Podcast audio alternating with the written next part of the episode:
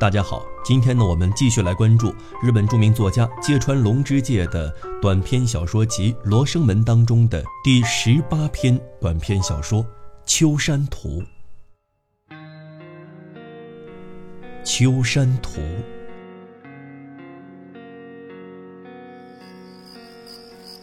提起黄大痴，可曾见过他那幅《秋山图》？一个秋夜。王石谷走访欧香阁，与主人运南田品茗之间，问起这话。哦，没见过，您见过？大痴老人黄公望同梅花道人黄鹤山桥乃原画中之圣手。运南田一边答道，一边想起曾见过的杀气图和富春卷，仿佛如在眼前。哎，究竟算不算见过？我都有些茫然。算不算见过？运南田疑惑地望着王石谷的面孔。难道见的是摹本吗？不，不是摹本，倒却是真迹，而且见到的还不止我一人。说起这幅《秋山图》，严克先生王时敏和连州先生王建对此画。都有过一段姻缘。王石谷又呷了一口茶，意味深长地笑了笑。要是不嫌啰嗦，我就讲讲，请请。运南田将铜灯上的火挑亮，殷勤地催促客人。那时元载先生董其昌还在世。有一年秋天，先生同燕可翁论话。忽然问及见没见过黄一峰的《秋山图》？您知道，燕克翁在会试上一向师从大痴，大痴的画只要留存于世的，不妨说他全都见过，唯独那幅《秋山图》却始终无缘得见。没有，非但没见过，甚至连名儿都未曾得闻。燕克翁这样回答，不知怎么的，觉得有些难为情。倘有机会，务必请一睹为快。同《下山图》和《弗兰图》相比，那画更见出色。依我看，恐怕是大痴老人画中的极品了。竟有这样的杰作，那可非看不可。这画现在在谁手里呢？在润州张氏家中。去金山寺的时候，可登门求见，我给您写封推荐书。严克翁得了元载先生的手简，当即动身去润州。张氏既然家藏如此绝妙好画，此去除黄一峰的画外，必定还能见到许多历代精品。想到这里，严克翁在他西园的书房里便心急如火，一刻也待不住了。可是到了润州，高高兴兴奔到张家一看，房子果然挺大，却是一片荒芜，墙上爬着藤蔓，院里长满杂草，鸡鸭跑来跑去，好不稀奇的看着来客。也难怪燕克翁一时怀疑起元宰先生的话，这种人家真会收藏大痴的名画吗？但既然来了，总不能过门不入，这当然不是他的初衷。于是向出来应客的小厮说明来意，为一睹黄一峰的《秋山图》，特地远道而来，并递上思白先生的荐书。不大会儿功夫，严克温给请进堂厅，厅里摆着的红木桌椅倒也整洁，却透着一股灰尘味儿，显得冷冷清清。青砖地上好似泛起一缕荒凉之气，幸而出来待客的主人虽然一脸病容，却不像是坏人。苍白的脸色，纤巧的手势，显出高贵的气质。燕克翁同主人寒暄过后，随即提出求观黄一峰的名画。据说燕克翁当时也不知为什么有些迷信，觉得要是不马上看。那画儿似乎就会烟消云散。主人很爽快，当即答应。原来厅堂里光秃秃的墙上便挂着一幅画，这就是您要看的《秋山图》。严克翁抬眼看去，不由得一声惊叹。画面色色青绿，溪水蜿蜒而流，星布着几园茅屋和小桥，背后主峰突起，半山腰上秋云悠悠。嘎粉或浓或淡，渲染的层次分明，层峦叠嶂，或高或低。点描出新雨初飞的翠黛，其间点点朱红，映出丛林深处的红叶，美的简直无法形容。这画儿看似华丽多彩，却布局宏伟，笔墨浑厚，在绚烂的色彩中，自是蕴含着空灵坦荡的古趣。严克翁。看得出了神，简直入了迷，越看越觉得神奇。如何，还中意吗？主人望着燕克翁的侧脸，含笑问道：“神品，元载先生曾赞不绝口，实不过分，或可说尚嫌不足。迄今所见众多名画，与此件相比，都要甘拜下风了。”严克翁连说话的功夫，眼睛也没离开《秋山图》，是吗？果真是如此杰作。严克翁不由得吃了一惊，目光转向主人：“怎么，我的话您不信？不，不是不信，其其实……”主人疑惑的脸上像少女似的红了起来。随后微微一笑，怯生生地望着墙上的画儿，接着说道：“其实，每次看这画儿，都觉得像睁眼做梦一样。不错，《秋山图》甚美，但这美是不是只有我才觉得呢？在别人眼里，会不会只是一幅平庸之作？”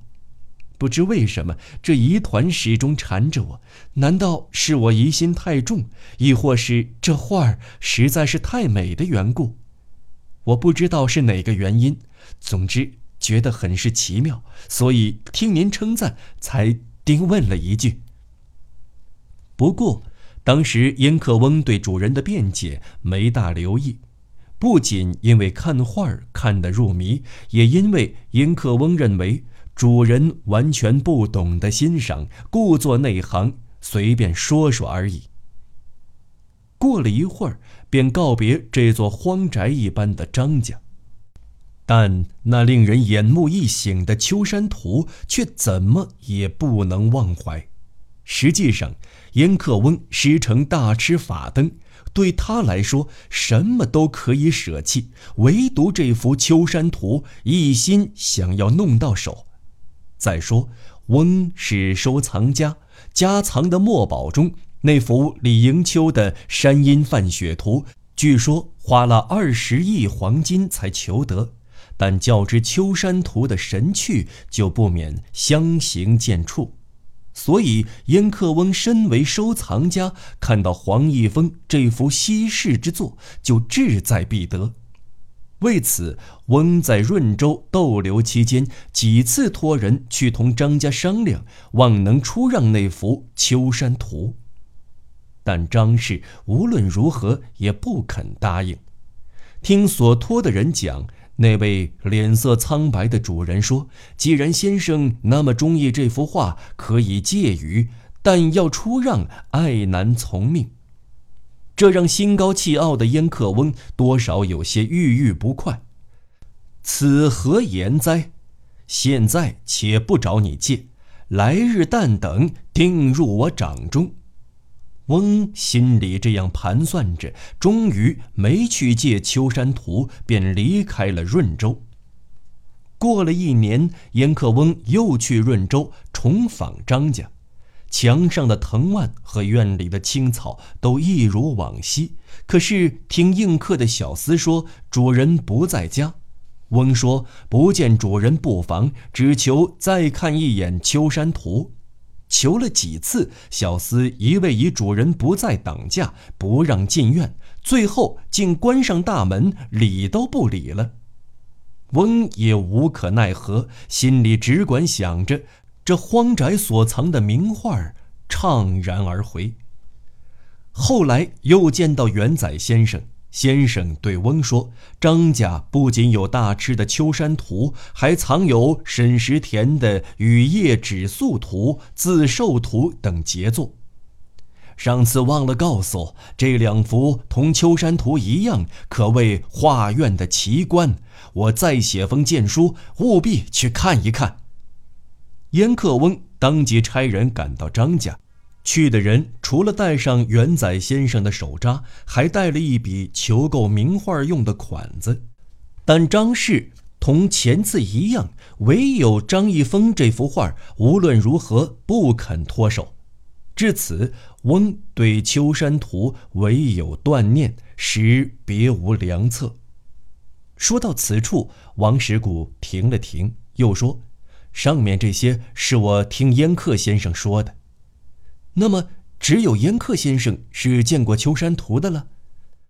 运南田一面抚弄胡子，一面瞅着王石谷，丁问道：“先生说他见过，是不是真见过？那就谁都不清楚了。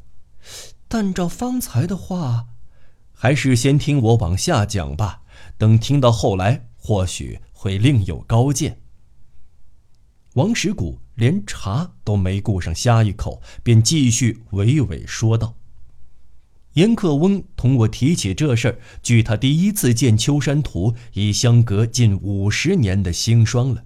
其实元宰先生早已误故，张家也不知不觉传到了第三代，所以那幅秋山图如今藏在谁家，是否完好如初，亦无从知道。”严克翁讲起《秋山图》的神韵，如数家珍，然后不无遗憾地说：“这黄一峰的《秋山图》，好比公孙大娘的剑，有笔墨而不着痕迹，唯有一股墨可名状的神韵，直逼你的心头，如同看神龙驾雾，人剑合一而两不见。”一个月后。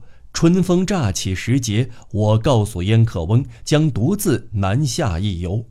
翁说：“这正是好机会，可打听一下秋山图的下落。倘能再度出世，实画院之大幸。”我当然也这么希望，当下便请翁修书一封。上路之后，拟游之地颇多，一时还无暇径去润州张家。直到子规生啼，仍揣着翁的荐书，没去打听《秋山图》的下落。这期间，偶然听说那幅《秋山图》已落入贵妾王氏手中。我旅游途中曾把翁的荐书示人，想必其中便有认识王氏者。大概王氏从那人处得知《秋山图》现藏张氏家中。按坊间说法，张氏之孙一见来使，立即献上大吃的《秋山图》，连同传家的仪鼎和法书。据说王氏大喜，将张氏孙奉为上宾，设宴款待，搬出家中歌妓舞娘张月助兴，还礼赠千金。我听后兴奋之极，这《秋山图》历经沧桑五十载，依旧安然无恙，而且落入相识的王氏手中。想当年，严克翁煞费苦心想重睹这《秋山图》，也许为神鬼所不容，终究事与愿违。而今王氏得来，全不费功夫，这画儿竟如同海市蜃楼一般，自然而然横空出世。这只能说是天意。我当下火速赶到金昌王氏府，以一睹秋山图为快。现在还记得很清楚，那是初夏的午后，纹风不动，王府院里的牡丹正在玉兰边盛开。一见到王氏，不等做完揖，就笑不自抑。秋山图已是贵府之宝物，严克先生为此画曾劳神奔走，这回该可以放心了。如此想来，真是不胜快慰。王氏也面带得色说：“今天严克先生、连州先生都要到舍下来，不过先到者为尊，请先观赏吧。”王氏马上命人把秋山图挂到侧面墙上。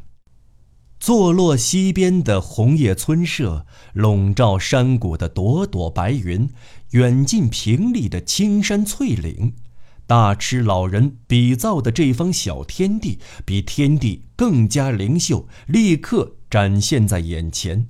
我心里不禁砰砰直跳，凝神看着墙上的画这云烟秋壑，毫无疑问，却是黄一峰的手笔。加上如许的军点，越发看出用墨之妙。色色如此浓重，笔锋却不收敛，除却痴翁，无人能及。可是，可是这幅秋山图，同燕客翁往日在张家一度见过的那幅，的确不是同一黄一峰的手笔。比起内服，这恐怕是等而下之的黄一峰了。王氏和一座食客都在周边注意我的脸色，须得小心，脸上绝不能露出丝毫失望的神情。尽管我十分小心，不屑的表情不知不觉还是流露了出来。过了一会儿，王氏不免有些惴惴，问道。觉得如何？我连忙回答：“呃，神品，果然神品，难怪烟客先生大为倾倒。”王氏的脸色略有缓和，但眉宇之间对我的赞赏似有些意犹未尽。这时，向我描述过秋山图神韵的烟客先生恰巧到来，翁与王氏寒暄时露出高兴的笑容。想我五十年前看这幅秋山图，是在荒凉的张家；今天得与此画重逢，却是在华贵的尊府，真是意外的缘分呀！严克翁说着，便举头去看墙上的大吃。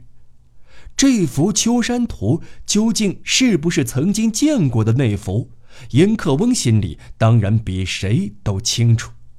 所以，我也和王氏一样，注意端详翁看画时的表情。果然，他脸上渐渐笼上一道阴影。沉默有惊，王氏越发不安了，怯生生地问翁：“觉得如何？方才石谷先生大加赞赏。”我怕正直的翁说出实在的话来，心里不禁感到一丝寒意。毕竟翁也不忍心让王氏失望吧。看完了画儿，郑重回答王氏道：“呃，能得此画，真是大好的福气，给府上的珍藏可谓锦上添花了。”可王氏听了这话，忧虑的神色反倒更重了。要不是连州先生这时迟迟赶到，我们准会尴尬的很。正当燕客先生凄凄哀哀，不知如何措辞时，幸而有连州先生快活地加入进来。这就是那幅呃秋山图吗？先生顺口打过招呼，就去看黄一峰的画，一时没有作声，只管咬他的胡子。听说。呃，燕克先生五十年前就见过此画。王氏更加忐忑不安了，便又添上一句：“连州先生从没听燕克翁说过秋山图神韵飘渺。照您的鉴赏，呃，意下如何？”先生只是吁了口气，仍然看着画。嘘，呃。不必客气，呃，敬请直说。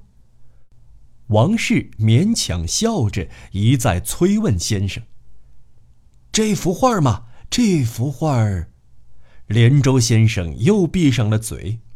这幅画，呃，怎么样？当是池翁首屈一指的名作。请看，这云烟的浓淡，气势多么磅礴！林木的设色堪称浑然天成，瞧见了吧？远处有一峰突起，整个布局因此而显得那么灵动。一直没有开口的连州先生回头向王氏一一指出画的妙处，同时还发出大大的赞叹之声。不消说，王氏听了，神情渐渐开朗。这功夫，我悄悄与燕客先生碰头，小声问：“先生，是那幅秋山图吗？”翁摇摇头，奇怪的眨了眨眼。一切恍如梦中，那张家的主人，兴许就是狐仙之流吧。秋山图的故事就是这些。王石谷说完，慢慢饮了一杯茶。这故事果然离奇。运南田凝视着铜灯台上的火焰。后来听说王氏还热心的问了许多话，除了《秋山图》，赤翁还有些什么话？呃，听说连张氏也不知道。所以，严克先生从前见到的那幅，要么是藏在别处，要么是先生记错了。究竟是怎么回事我也不明白。总不至于先生到张家看《秋山图》，压根儿就是一场梦吧？可是那幅奇妙的《秋山图》，不是明明留在燕客先生的心里吗？而且你心里也……青绿的山石，朱红的红叶，即便现在也历历如在眼前。那么，即使没有秋山图，又有何可遗憾的呢？运王两大家不禁抚掌一笑。大正九年（一九二零年十二月）。朋友们，芥川龙之介的短篇作品呢，一向是写的比较晦涩，那么它的意思呢，也比较难以理解。其实书读百遍，其义自现。类似这篇名作呢，我想大家多读几遍，便能明白其中所讲的道理了。好了，《秋山图》到此播讲完毕，欢迎您继续关注影子兵的其他作品，下期节目再见。